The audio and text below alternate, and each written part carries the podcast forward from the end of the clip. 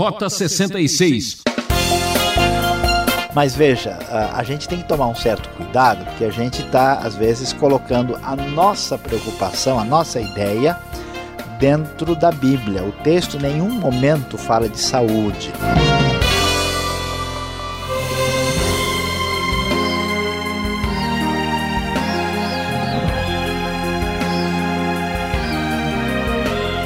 Hoje o programa Rota 66 está de dar água na boca. Preparamos um modesto banquete de estudo bíblico na série Levítico. Hoje o professor Luiz Saião vai apresentar uma exposição do capítulo 11, falando sobre as leis sobre animais imundos e limpos no culto do tabernáculo. Nosso tema será: Impureza não se põe na mesa. Enquanto que muitos estão preocupados com a gripe do frango ou com a crise da vaca louca, poucos se preocupam com o que contamina o ser humano. O que sai da boca do homem, disse Jesus, isso contamina. Eu, Beltrão, sempre digo: tem palavra que machuca mais que uma faca afiada. Portanto, é melhor nos afinar com a palavra de Deus. Você está preparado? Então ouça. Hoje vamos falar sobre os animais puros e impuros, conforme a lei de Moisés, aqui no livro de Levítico, trata da questão. Como nós sabemos, o livro de Levítico está falando sobre pureza e santidade. O povo que servia ao Deus vivo deveria ter uma vida separada, diferenciada, uma vida que não se confundisse com a vida dos pagãos em nenhum aspecto. Diante dessa realidade, dessa maneira de cultuar a Deus de modo particularmente especial, Deus trouxe também regras e leis ligadas ao que os israelitas comiam. Então, como nós podemos ler na NVI, o texto bíblico nos diz o seguinte: Disse o Senhor a Moisés e Arão: Digam aos israelitas de todos os animais que vivem na terra, estes são os que vocês poderão comer. Qualquer animal que tem casco fendido e dividido em duas unhas e que rumina.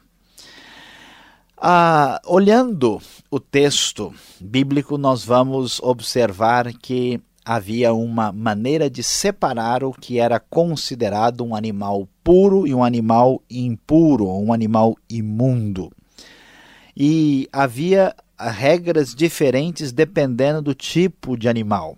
Com respeito aos mamíferos, aos animais eh, de quatro patas, geralmente assim reconhecidos, havia uma regra, conforme pode ser observada no versículo 4, vocês não poderão comer aqueles que só ruminam, nem os que só têm o casco fendido. Ou seja, qualquer animal que tivesse o casco fendido e que também ruminasse, como faz o boi, poderia ser comido sem problema algum. Mas os outros animais, mesmo que tivessem somente uma das exigências, não podiam ser comidos pelo povo de Israel ali no Antigo Testamento. O camelo, por exemplo, foi proibido porque não tem casco fendido, a semelhança do cavalo. O coelho também era proibido, a lebre e outros bichos, e principalmente o porco, que é tão comum e tão comido no mundo ocidental, mas que era é, rejeitado porque não rumina. Ah, Há outras maneiras de classificar os bichos como puros ou impuros, a partir do que nós vemos no versículo 9. De todas as criaturas que vivem nas águas do mar e dos rios, vocês poderão comer todas as que possuem barbatanas e escamas. Ou seja, todo peixe que não é, como se diz popularmente, um peixe de couro, poderia ser comido, desde que tivesse escamas e também barbatanas. Os demais animais aquáticos seriam considerados impuros e, portanto, proibidos pela lei do Antigo Testamento. Ah, olhando um pouquinho mais para baixo, versículo 13, as aves, também algumas delas, não podiam ser comidas. Nós temos a águia, o urubu, diversos tipos de águia, o falcão, milhafre, corvo, coruja, gavião.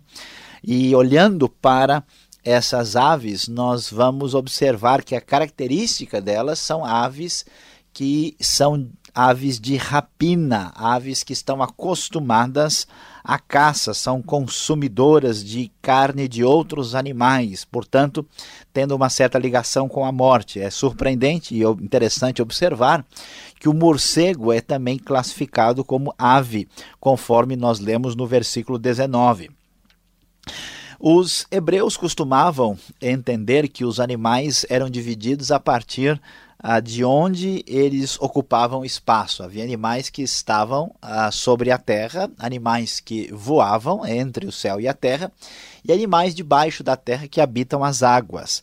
E aí essa classificação de pureza e impureza está relacionada com isso e também com a questão da morte, como nós vamos ver com mais atenção um pouquinho ah, para frente. Todas as pequenas criaturas, como insetos e outros seres menores que têm asas uh, e que se movem pelo chão, serão proibidas para vocês. Os bichos, uh, insetos, aracnídeos eram proibidos, com exceção de alguns poucos, e entre eles destaca-se o gafanhoto, que era permitido pela lei. Uh, versículo 29 confirma também o fato de que todo animal que se arrasta pelo chão, conforme a NVI, dos animais que se movem rente ao chão, esses serão considerados impuros. O que significa isso? Aqui uma outra questão interessante da maneira dos antigos hebreus verem os bichos. Todo bicho que se arrasta ou que se move rente ao chão é, vamos assim dizer, um réptil. Hoje, quando falamos em réptil, estamos pensando em crocodilo, em cobra, em tartaruga. Na linguagem bíblica, por isso que a tradução da NVI é um pouco mais clara, aqui qualquer bicho que anda rente ao chão é classificado dessa forma. Portanto, doninha, o rato, lagarto, lagartixa, camaleão, todos eles são chamados de animais que se movem rente ao chão e todos eram proibidos. Qualquer coisa ah, que tocasse o cadáver de um bicho desses também ficava impura.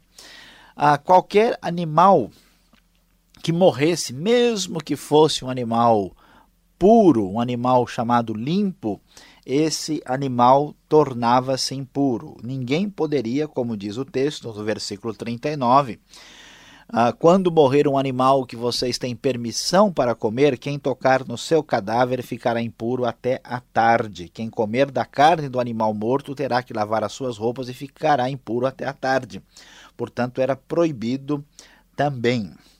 E assim o texto de Levítico 11 termina dizendo: essa é a regulamentação acerca dos animais, das aves, de todos os seres vivos que se movem na água, de todo animal que se move rente ao chão. Vocês farão separação entre o impuro e o puro, entre os animais que podem ser comidos e os que não podem.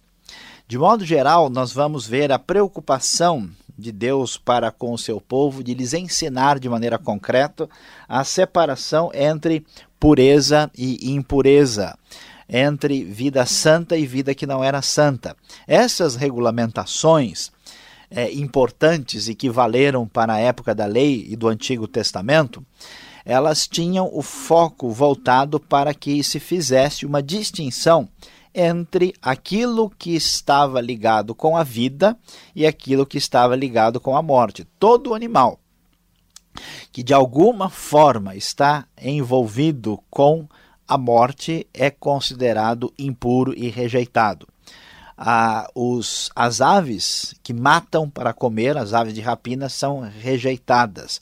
Todos os animais ah, que são carnívoros, os animais ah, dos mamíferos que matam, estão fora, são considerados impuros. Ah, todo animal que morreu é rejeitado como impuro também.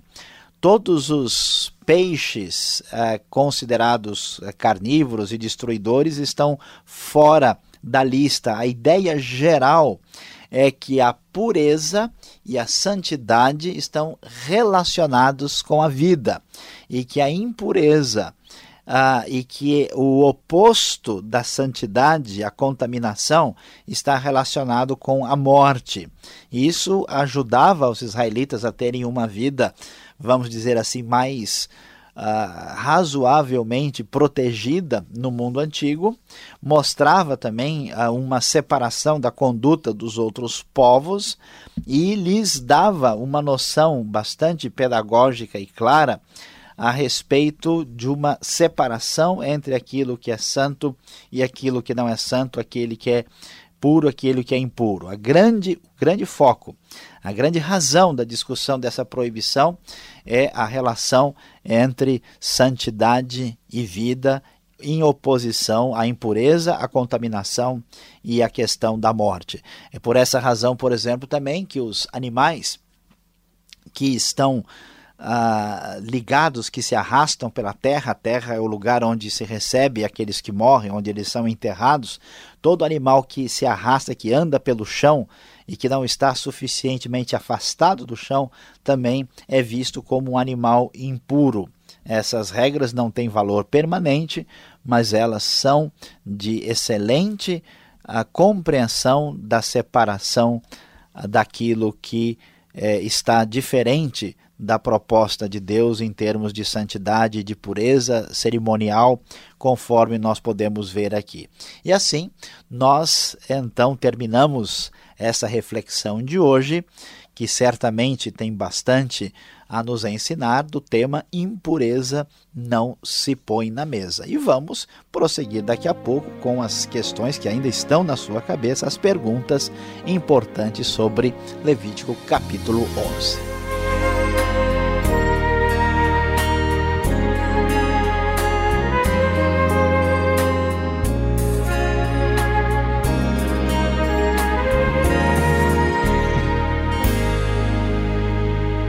Esse é o programa Rota 66, o caminho para entender o ensino teológico dos 66 livros da Bíblia. Você está ouvindo a série Levítico com o tema Impureza não se põe na mesa, destacando o capítulo 12. Queremos conhecer sua opinião, a sua crítica. Escreva rapidamente para a Caixa Postal 18.113, CEP 04626-970 São Paulo, capital. E-mail rota 66 66 arroba transmundial.com.br. Rota 66 tem a produção e apresentação de Luiz Saião, redação e direção Alberto Veríssimo, locução Beltrão, seu amigão. Essa é mais uma realização transmundial. E fique agora com a segunda parte do programa e tire suas dúvidas.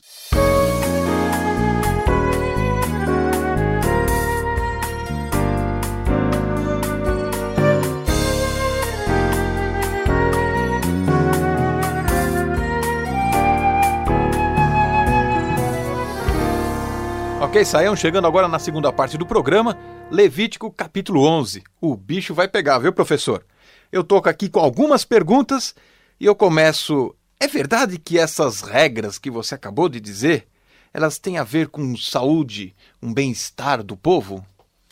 Pois é, Alberto, uma grande parte das pessoas ao lerem esse capítulo que fala sobre animais que podem ser comidos e que não podem, imediatamente tem essa impressão. Muita gente diz o seguinte: olha, como o pessoal estava lá no deserto. Uh, e eles poderiam comer lá uma feijoada e ter dor de barriga, Muito e eles calor. poderiam comer alguns bichos. Então Deus uh, deu uma orientação desse tipo para que o pessoal pudesse ter a sua saúde preservada. Seria um cardápio diet para eles? Pois é, é, a ideia era não ter colesterol demais, né? Mas veja, a, a gente tem que tomar um certo cuidado, porque a gente está, às vezes, colocando a nossa preocupação, a nossa ideia dentro da Bíblia. O texto em nenhum momento fala de saúde. É claro que todas as recomendações divinas são benéficas para aqueles que a, a, as recebem. Ah, e é claro que a maioria dessas coisas aqui tinha algum benefício nesse aspecto, mas o, o, o fundamental aqui, a intenção do texto não é falar sobre preocupação com saúde. Até porque se este for assim a, o fundamento, né, ou melhor, a razão última do texto, fica difícil, né, porque a gente vai ver Jesus depois no Novo Testamento diz que todos os alimentos são considerados puros. A pergunta então fica: então Jesus queria tirar a nossa saúde, né, se a gente tem agora a liberdade de comer esses animais? Então o foco não é esse, a razão, né, o foco, assim, o centro, o cerne da questão é ensinar para o povo a separação entre santo e profano, entre puro e impuro. Por isso que o versículo 44 vai dizer: Pois eu sou o Senhor, o Deus de vocês, consagrem-se e sejam santos, porque eu sou santo. Não se tornem impuros com qualquer animal que se move rente ao chão. Eu sou o Senhor que os tirou da terra do Egito para ser o seu Deus, por isso sejam santos, porque eu sou santo. Tá nada a ver com o time de futebol, né? Não tem nada a ver com o time de futebol aqui. O assunto aí, né, é, é, são outros animais, nada a ver com os que estão, né, muitas vezes no, no campo. O foco é diferente. E, e então é, é importante ver isso, né, que, que não não dá mesmo que possa haver algum, porque a santidade está ligada com vida, né? E a impureza está ligada com morte. Então tem aí, vamos dizer, um reflexo menor de saúde. Ah, e outra razão principal porque não é esse, o foco é porque, por exemplo, a gente sabe que havia várias plantas venenosas no deserto. Havia outras coisas que a pessoa poderia comer e, ser prejudicada, e a lei não proibiu nenhuma delas. Então, assim, o foco tem a ver com a questão cultica, com a questão da relação com Deus e com a questão de separação dos pagãos. Tá certo. Olhando aqui, acompanhando a sua aula em Levítico 11, Encontrei alguns animais no versículo 5, no versículo 13. Olha só, arganaz, quebrantoso, não sei como ele é, e o mocho. Mas a sua Bíblia na NVI parece que não aparecem esses animais. Qual é o critério da NVI como é que ela trabalha com essas diferenças?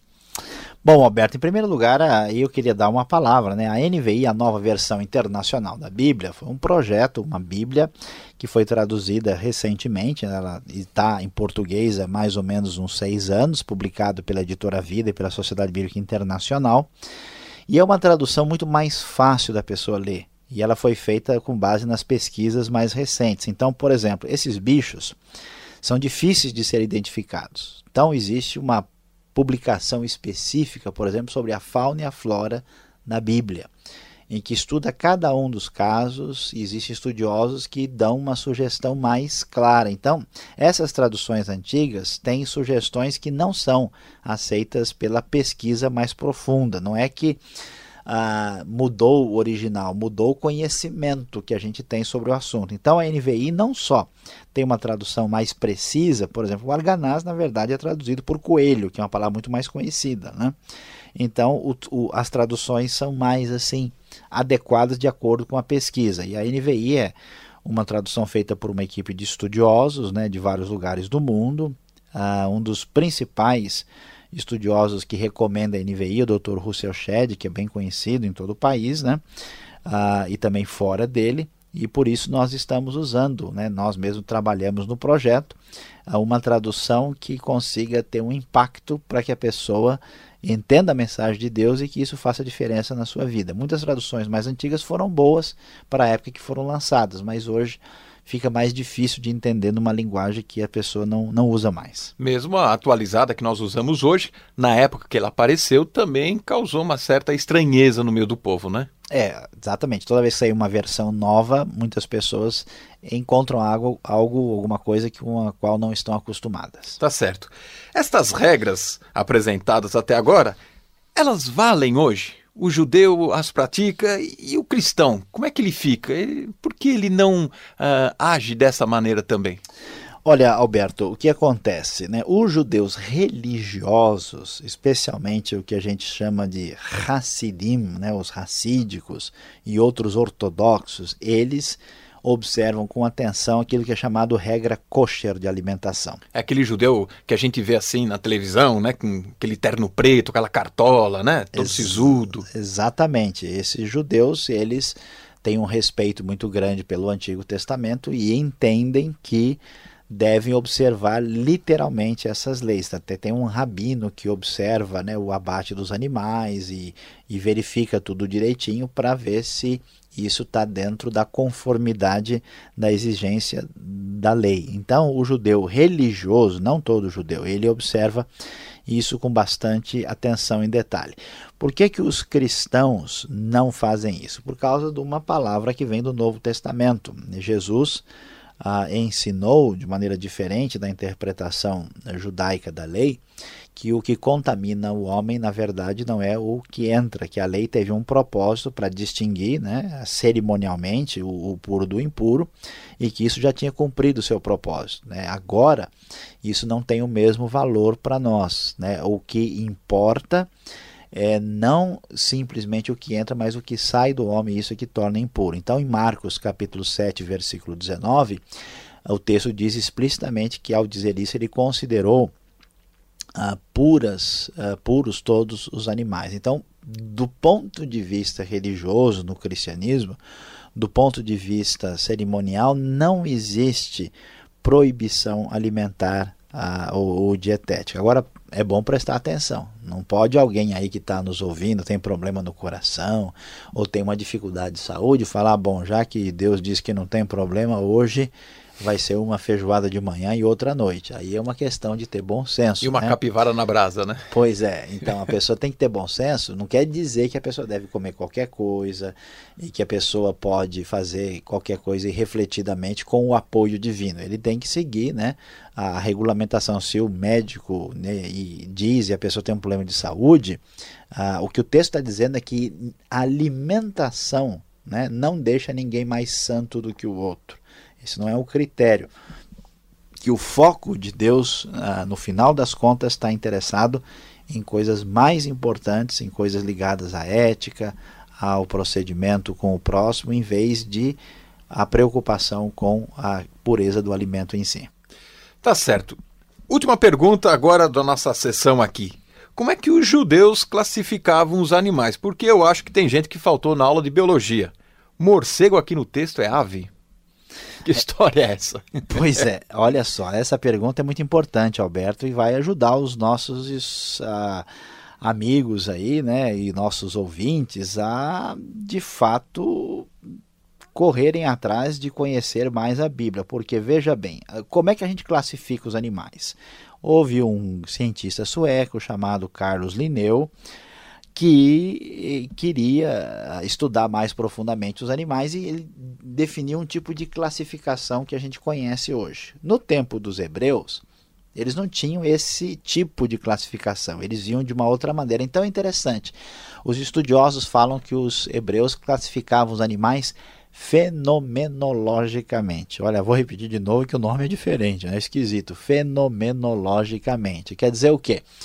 Que os animais eram classificados a partir de como eles eram vistos ou percebidos pelos olhos. Então, o que, que você tem? Você tem o que está dentro d'água, o que está no chão, fora d'água, o que está no ar. Então, né, o que está em cima, o que está abaixo né, e o que está na terra. Então, os bichos eram classificados assim. Qualquer bicho que se aventurasse a sair do chão e desse uma volta voando, ele é, conforme os hebreus diziam, um of kanaf né? ou seja, um bicho que tem asas. Se ele é passarinho, se ele é beija-flor, se ele é morcego, se é libélula, é problema dele. Quem mandou ele ter asa? Então a ideia é assim. Na verdade, não é bem uma ave, é um ser alado. Certo. Entendeu? Ah, da mesma forma, ah, o bicho que está na água, não, não importa se ele é um mamífero como um golfinho. Não importa se ele é um peixe, né? não importa se ele é um sirênio como o peixe-boi, né? ele é uma criatura aquática. Então, é uma maneira simplificada de ver as coisas. Do mesmo, do mesmo jeito, é um bicho que se arrasta no chão, né? um, um suposto réptil. Então, um rato né, que corre assim, raspando pelo chão com aquelas patinhas pequenas, na mentalidade do, do, hebreu, do hebreu antigo, né? como eles diziam, um remet sachez salhaaretz. Agora vamos explicar direitinho. Né? É um bicho que se arrasta no chão. E, então, é, não é que está ah, errado isso, não é que isso deve ser condenado. Isso é uma maneira diferente de classificar. E precisa ser entendido, senão a pessoa se confunde. Muito obrigado, Sayão, pela explicação. E você, aí, acompanhe agora a aplicação desse estudo para a sua vida.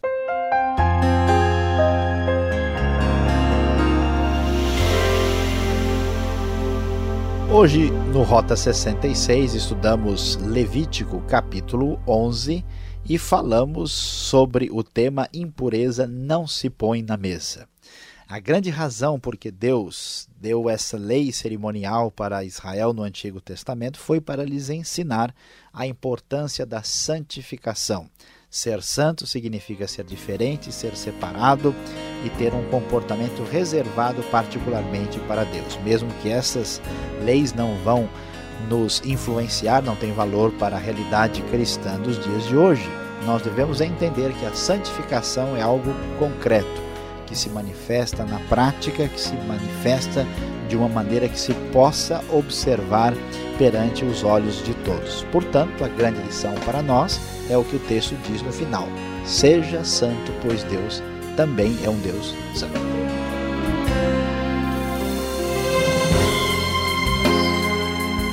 É, por hoje é só, que pena. O programa Rota 66 volta nessa sintonia e nesse mesmo horário. Um forte abraço do Beltrão e até lá. E não esqueça de visitar o site transmundial.com.br.